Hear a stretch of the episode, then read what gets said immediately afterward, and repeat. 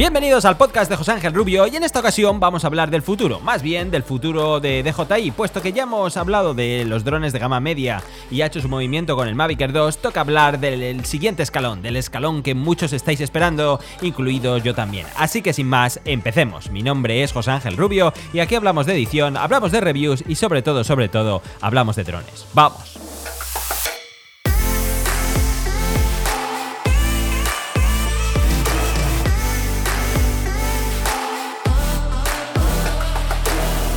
Probablemente para cuando escuches este podcast ya sabrás de un vídeo que he subido hace poco hablando del Mavic 3. Y últimamente no me gusta hablar demasiado de rumores, más aún cuando queda tanto para que salga un producto, porque la verdad es que puede pasar de todo. De hecho, siempre pasa de todo y muy posiblemente lo que diga ahora, o en el supuesto de que las fuentes que, de las que voy a mencionar no estén suficientemente fundamentadas, es posible que cuando llegue el momento del lanzamiento del Mavic 3, pues la cosa no sea tan certera como parece actualmente. Sin embargo, en esta ocasión he decidido hacerlo porque habéis sido muchos los que me habéis hecho la pregunta de ¿qué hago? ¿Me quedo con mi Mavic 2? Eh, ¿Actualizo al Mavic Air 2? ¿O me espero al Mavic 3? Y en muchas ocasiones, en la mayoría de hecho, a todos los que me habéis hecho esa pregunta os he dicho, mejor espérate, porque es muy posible que pase después del verano, y si pasa después del verano es... y no tienes prisa, obviamente es muy interesante saber cuáles son todas las cartas que hay en la mesa para tomar la mejor decisión de compra. La verdad es que después de llevar cierto tiempo probando el Mavic Air 2, es un excelentísimo dron para empezar. Es, es casi el dron que recomendaría si el presupuesto no es un problema. Y entiendo que el salto del Mavic Mini al Mavic Air 2 es importante, más aún si no estás convencido de este mundo, si crees que no lo vas a usar suficiente, si tienes dudas, si tienes dudas de continuidad. Ese sería el kit de la cuestión que yo daría a un principiante. Le diría, ¿qué quieres? ¿Quieres probar el mundo de los drones pero no sabes si es para ti?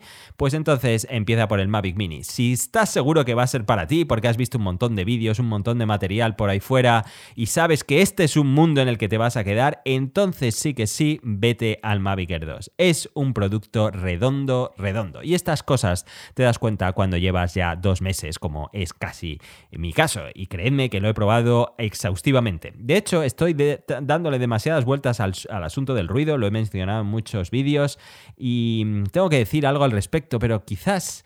Quizás estamos en un aspecto psicológico que es más es más ficticio que real. En fin, volvamos al kit de la cuestión de este vídeo que no me quiero dispersar y quiero que hablemos de futuro.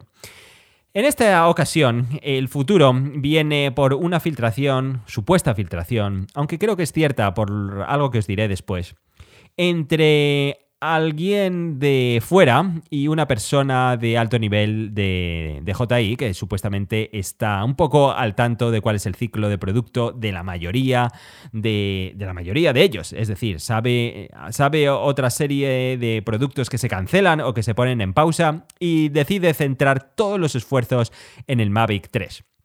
Por cierto, antes de empezar en este asunto, quiero dar las gracias a todas aquellas personas que se han acercado a mí ofreciéndome la traducción de esta conversación. Esta es una conversación que ocurrió por, por eh, WhatsApp o una aplicación similar y todo lo que tenemos son imágenes de este cruce de, de textos en chino. Realmente no tuve la ocasión de poderlos traducir y me basé en una traducción, en una interpretación de esa traducción y eso es lo que me puso algo nervioso. Pedí que alguien me echara una mano y todos me habéis ayudado a usar Google Translator usando imágenes, incluso eh, usando una primera traducción y después aplicándole un poco de sentido común para ver si así tiene más sentido y efectivamente lo tiene. En fin, a todas aquellas personas que se acercaron a mí, muchas gracias. Volvamos un poco al contenido de esta conversación, que es lo que nos interesa. ¿Qué es lo que dice este tema y por qué me fío de que esta conversación es al 80% real? Pues básicamente por el Básicamente es subjetivo, tengo que decirlo, pero mm, me baso un poco en el tono de los términos en los que se cruzan y un poco, un poco intuición personal. Sí, eh, parece... Vamos a ver, me baso en que es cierta porque de alguna forma es mi otra vida Eh, cuando no estoy delante de las cámaras o de los micrófonos, lo que me da de comer es eh, una compañía que realmente no debería ser tan secretoso, pero no puedo mencionarla por cuestiones que algún día explicaré, pero mm, que realmente me hacen estar en un mundo muy parecido al del que hablo. Eh, estoy en un mundo muy pegado a los ciclos de venta de producto, a la experiencia de usuario y entiendo cómo se habla en este mundo y cómo se mide. Así que como ese mundo es muy pegado a mí y es lo mismo que he leído en esta conversación, me da la sensación de que es muy posible que sea real. En esa conversación, como digo, se hablan de varias cosas. Se hablan de cosas que que la verdad es que nos, nos, da para mucha conversación, más aún cuando ha habido otros creadores que también han dado su punto de vista, y eso siempre es interesante. Nunca, nunca te quedes con el punto de vista de una persona, como he dicho en varias ocasiones, ni, te, ni leas un solo libro, ni escuches un solo periódico, ni eh, escuches una sola opinión de una misma cosa. Simplemente bueno, mi opinión es que debes escuchar lo máximo posible y al final no hacer mucho caso y basarte en tu propio criterio. En fin, la cuestión es que de estas cosas, de esta conversación, podemos sacar varios puntos muy interesantes. El primero es que, como sabéis, DJI, a través de varias fuentes que hemos podido recoger aquí y allí, se dice que va a presentar seis productos este año. Seis productos es una barbaridad, pero realmente son casi lo que viene presentando cada año. El año pasado hizo más o menos una cosa por el estilo, más o menos diría yo 5 o 6, ahora repasando mentalmente, probablemente sí, 5, diría, el año pasado. Este año se estima que sean 6 y ya van 2. Está el Mavic Air 2 y está el Matriz 300. ¿Qué más quedaría? Pues seguro que vamos a ver algo en el mundo Osmo, eso está más que claro. Estoy convencido, parece ser que el Osmo Pocket no funcionó como se esperaba, pero el Osmo Action sí, algo va a pasar en ese mundo, estoy convencido. También va a pasar algo en las cámaras de gran formato, hay unas filtraciones muy evidentes de que DJI quiere hacer un movimiento sólido ahí. Eh, cámaras de cámaras tipo Red, en las que ofrecen unas posibilidades de grabación bastante profesionales más bien debería decir, para producciones de alto presupuesto, donde ahí quiere hacer su incursión porque quiere introducir en esa gama algo que no existe en la actualidad, que son cámaras estabilizadas. Así que ahí es probable que haga algo este año. Así que con eso irían cuatro. Quedan dos. ¿Qué más podría hacer? Pues seguramente pase algo con el Inspire. El Inspire lleva sin actualizarse un montón de tiempo, más de dos años, en torno a dos años ya. Así que es probable que pase algo, quizás en sus cámaras, quizás en una aeronave con unas capacidades de redundancia mayores, por si se quiere hacer algo más ambicioso, es probable que pase algo ahí. Ya van cinco. ¿Y el sexto cuál sería? Pues aquí la verdad es que no lo sabemos, pero podemos especular. Muchos creíamos, y yo me incluyo, que el Mavic 3 iba a ser uno de esos, pero por cosas que diremos a continuación probablemente no sea así. También podía ser que sea un producto que no sabemos, que no exista ahora mismo, que sea una línea de producto nueva, algo en el mundo FPV, podía ser, podría ser. Yo la verdad es que siempre pensé que eh, el sistema digital que hay en la actualidad está un poco cojo. Más que nada, lo lógico sería eh, presentar la solución completa. Si alguien quiere entrar en el mundo FPV, que entre con un dron ready to fly, como hay muchas compañías que lo tienen, pero obviamente tuneado y puesto a punto para el sistema de JI. Eso debería pasar, podría ser. Y también podría ser, ¿qué más podría ser? Pongámoslo a pensar, si no es el Osmo Action, si no es el mundo Osmo, si no es el mundo del mundo de los drones, ¿qué más podría ser? ¿Qué más podría ser? Pues la verdad es que la verdad es que creo que aquí nos van a sorprender o nos van a sacar una cosa rara como ha sido el RoboMaster del año pasado, que no sé muy bien qué mercado está atendiendo, pero parece ser que en el mundo asiático ha tenido bastante éxito. Y si viéramos una actualización de ese producto, podría ser. Pero es más que probable que si ya van dos drones, sacar tres y sacar incluso cuatro es algo sumamente improbable. Sacar tres ya sería, ya sería demasiado. Sacar cuatro, francamente, no creo que ocurra.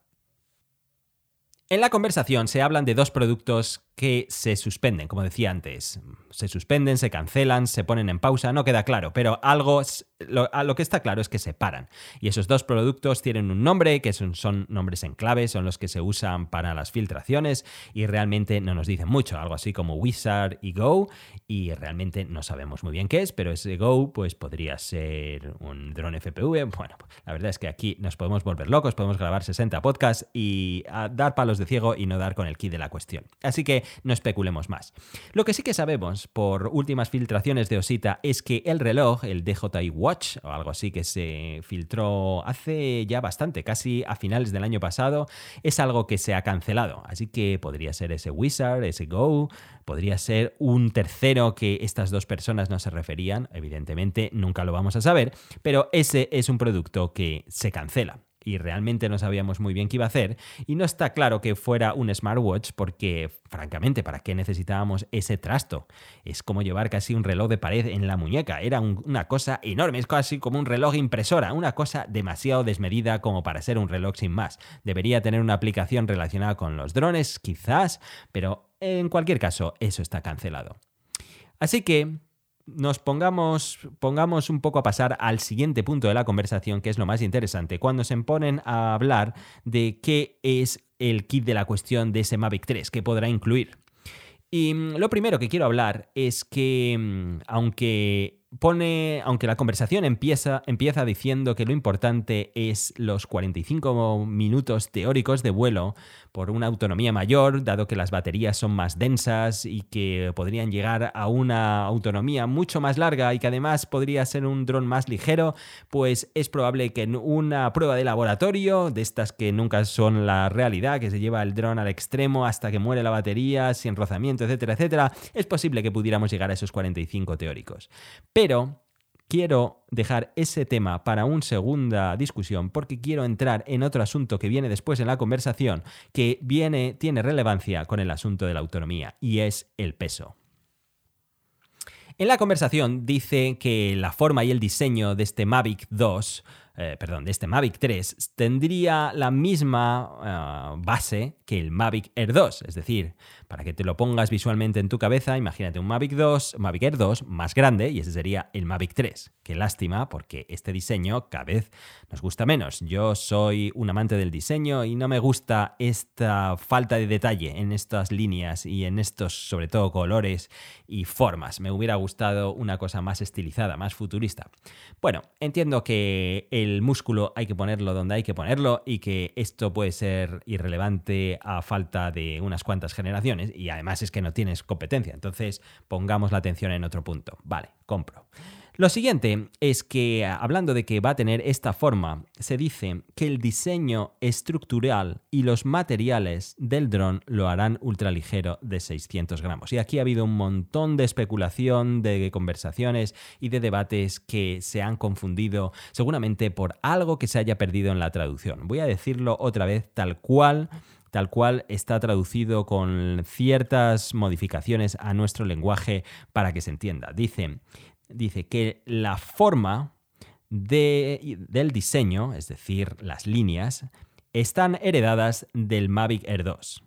Y hay nuevos materiales y un diseño estructural que hacen el dron ultraligero a 600 gramos. Esto no quiere decir que el dron al final pese 600 gramos, porque obviamente esto no puede ser con todo lo que viene a continuación. Es más, la batería, ya que es ultra densa, que sea ultra densa no quiere decir que sea ultraligera, es al contrario, si es ultra densa, además es ultra pesada. No más pesada que la actual, porque las celdas tienen el mismo tamaño, pero realmente están más apretadas. Si hay más densidad, hay más peso. Lo que se refiere es que los materiales con los que está hecho, digamos el chasis, y recubierto el dron y todas estas piezas que hacen la estructura. Esto es un nuevo material que lo hace más denso que el Mavic Air 2. Perdón, otra vez, que el Mavic 2. En teoría, tal y como yo lo entiendo, es así. Si comparas los materiales estructurales, el chasis, lo que lo recubre, los plásticos nuevos, todo esto, y lo pones en una balanza y haces esta misma prueba con el Mavic 2, entonces es cuando verás una reducción de peso considerable. Pero esto no quiere decir que el dron vaya a pesar 600 gramos, eso es imposible. Esto es un asunto que ha traído mucha, mucha confusión y esa es mi interpretación, pero obviamente puedo estar equivocado. Y esto era importante aclararlo porque vamos a la cuestión inicial, que es la autonomía de vuelo. Si tienes un dron tan ligero, o más ligero que el anterior y tienes una tecnología de baterías mucho mayor, donde son más densas, entonces es posible que sea verdad que eh, la autonomía sea mayor y dado que podrías llegar a ese límite teórico, aquí de, lo que se trata es de darle una buena patada en la boca a, los, a la competencia, en este caso Autel Robotics, con su nuevo Evo 2. De eso se trata toda esta cuestión. Está claro que vendrá una nueva versión de OcuSync, en este caso, en este caso será OcuSync 3.0, que podrá ir más allá de 10 kilómetros, incluso podrá tener una transmisión más sólida a 1080. La transmisión actual del Mavic Air 2 es sólida a 1080, se aprecia a simple vista en la pantalla de tu smartphone, pero es cierto que puede tener ciertas pérdidas. Además, tienes la posibilidad de configurarlo de dos maneras. Puedes configurar la transmisión que sea en alta definición o algo así como fiable, creo que lo llaman. De esa manera eh, tienes una, una, comunicación fluida, una transmisión de imagen en fluida, no hay cortes, pero obviamente la calidad es peor. Si quieres 1080 eh, pase lo que pase porque te interesa lo que se grabe en el caché de tu smartphone, entonces puedes elegir esa opción, pero a veces te puedes encontrar algún corte como me ha ocurrido a mí. Entonces OcuSync 3.0 será una realidad completamente. Yo veo perfectamente posible que sea una realidad y que realmente aquí entre en juego otro asunto. El OcuSync 3.0 no creo que cambie excesivamente la tecnología actual. Lo que va a ser posible es de optimizar el rendimiento del codec H265, que es lo que permite hoy en día conseguir ese 1080p en transmisión de imagen. Es decir, lo que está pasando ahora mismo no es que haya un cambio radical en versiones anteriores en lo que es la forma de manejar la transmisión, es en la forma de codificar la imagen. Ahora el dron lo manda en H265, de esa manera puedes, puedes comprimirlo mucho más y eres capaz de tener 1080 en, un peso, en un tamaño mucho menor, con lo cual esa calidad de imagen es la que acabas teniendo. Pero para conseguir este, ese rendimiento en el codec debes tener un hardware mejor en tu control remoto y en tu dron y eso es lo que han conseguido hacer y lo que lo han llamado OcuSync 3.0. Vayamos al asunto preferido de todos que más ruido ha traído quitando el asunto del peso, que es el sensor. ¿Qué sensor va a tener? Parece ser que podrían hacerle guiños a un sensor de micro 4 tercios y entonces tendríamos aquí una calidad espectacular, porque sería un sensor todavía más grande que la pulgada que ya tenía el Mavic 2 Pro y eh, además esto que significa, para que te hagas una idea, un sensor más grande lo que significa es mejor rendimiento en condiciones de poca luz y sobre todo muchas más paradas de alto rango dinámico, con lo cual serás capaz de tener mucho más detalle en la imagen. Obviamente, si fuéramos capaces de tener este sensor, sería las delicias de cualquier videógrafo. A mí es que se me hace la boca agua solo de pensarlo, que podríamos tener un sensor así, que podrías tener una profundidad de color de hasta 10 bits y podrías llegar hasta, bueno, hasta esas capacidades, seguramente varios niveles de D-Log y poder hacer verdaderas maravillas. Incluso se hablaba de poder conseguir imágenes a 80 megapíxeles, tanto en foto como en vídeo. Imaginaros lo que es esto. Seguramente esto tendrá dos lecturas y obviamente será una cosa... Bueno, la verdad es que Iba, me rectifico sobre la marcha. Iba a decir que podríamos tener una, sorpresa medio agridulce con el asunto del Quad Buyer, que pasa ahora mismo con el Mavic Air 2. Si no sabes lo que es, básicamente, grosso modo, y para explicarlo simple y llanamente, un sensor de 12 megapíxeles es capaz de multiplicarse por 4 estirando la imagen y así es como se consiguen los 48 megapíxeles. Pongamos que la misma tecnología podría aplicarse en el, este futuro Mavic 3. Bueno, eso supondría un deterioro de la imagen porque no llegarían a ser 80 reales y no creo que estén por la labor de hacer algo así. No lo sé. Aquí es especulación pura y dura, no sabemos lo que va a pasar al final. Lo que sí se habla es que se habla en esa conversación, de hecho, es que se podría llegar a obtener esos 80 megapíxeles. Entonces, aquí viene otro asunto de peso. ¿Va a incluir o no este sensor? Este sensor es más grande, si es más grande implica que el dron es más grande, si el dron es más grande implica que hay más peso, y si hay más peso implica que hay más consumo de energía. Si hay más consumo de energía, ¿cómo vamos a conseguir esos 45 minutos? Pues aquí es donde yo eh, creo, creo que esto sí se va a conseguir porque esto va a ser otro gran aspecto rompedor de, de promoción de este dron. Uno de los factores clave de este dron, imaginaros, 45 minutos, más de 10 kilómetros de alcance, mm, ultra ligero, teniendo en cuenta, pongamos que va a pesar menos de un kilo, que eso es lo importante para las regulaciones de muchos países, sobre todo la de Europa, y además un sensor de micro 4 tercios. Entonces, sí, sí que sí, ya has ganado la atención de mucha gente.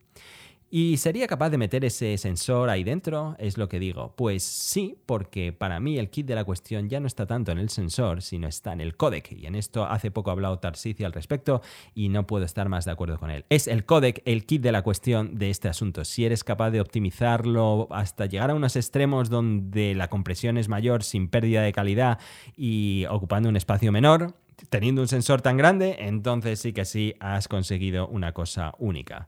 Obviamente, esto tiene que estar bien optimizado porque si no hablamos del problema que mencionaba antes. Esto es más consumo de energía, más batería y entonces se nos va al traste la autonomía. Pero en cualquier caso, creo que ahí va a estar el kit de la cuestión. Si el sensor es tan grande, entonces, bueno, eh, si el códec es mejor y es capaz de optimizar el rendimiento hasta un punto donde el consumo no sea tan excesivo de energía, pues es verdad que podríamos verlo en un futuro. Por último, hay un punto que hay que aclarar también y que aquí nos hayamos podido perder en la traducción y, a tener varias interpretaciones, como me ha ocurrido a mí. Yo dije en mi vídeo que las lentes eran intercambiables y lo que dice la conversación es que las lentes son seleccionables por el usuario. Esto no quiere decir que las lentes sean intercambiables, quiere decir que tú puedes pasar de una cámara gran angular a una cámara telefoto, básicamente como pasa en la mayoría de los smartphones de este último año. En el iPhone 11, sin ir más lejos, puedes pasar de gran angular a telefoto, básicamente haciendo zoom o abriendo, no tienes que hacer nada. Esto es posible que sea así en el Mavic 3, más allá de lentes intercambiables. Sin embargo, lo que sí que se dice en esa conversación es que la lente solo pesará 30 gramos y que permite, como decía antes, eh, tanto gran angular como telefoto. Y no solo eso, sino que además permite un zoom de hasta 6 aumentos, con lo cual tendríamos de una vez por todas un solo Mavic 3 y ya no habría dos sabores como pasa hoy en día con el Mavic 2 Zoom y el Mavic 2 Pro. Probablemente sea un Mavic 3 único y nada más.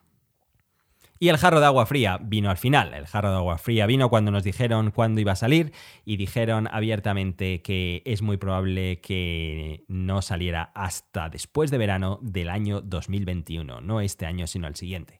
Y la verdad es que tiene sentido y aquí es donde sí que me creo que esto vaya a pasar porque ellos mismos, entre ellos, empiezan a decir que hay que abandonar dos proyectos y centrar toda la energía en el Mavic 3 y que queda un montón de trabajo por hacer es eh, igual, la forma en la que está redactado, la forma en que está dicho y un poco viniendo de este mundo, se intuye que es probable que eso sea cierto y que esto no pase hasta el año que viene. Además, no nos olvidemos que tenemos la dichosa pandemia todavía entre nosotros y eso son factores que implican retraso en pruebas, retraso en materiales, retraso en producción en masa, un montón de cosas que sería muy difícil que mm, se lanzara eh, a falta de tres meses que estamos hablando quizá menos.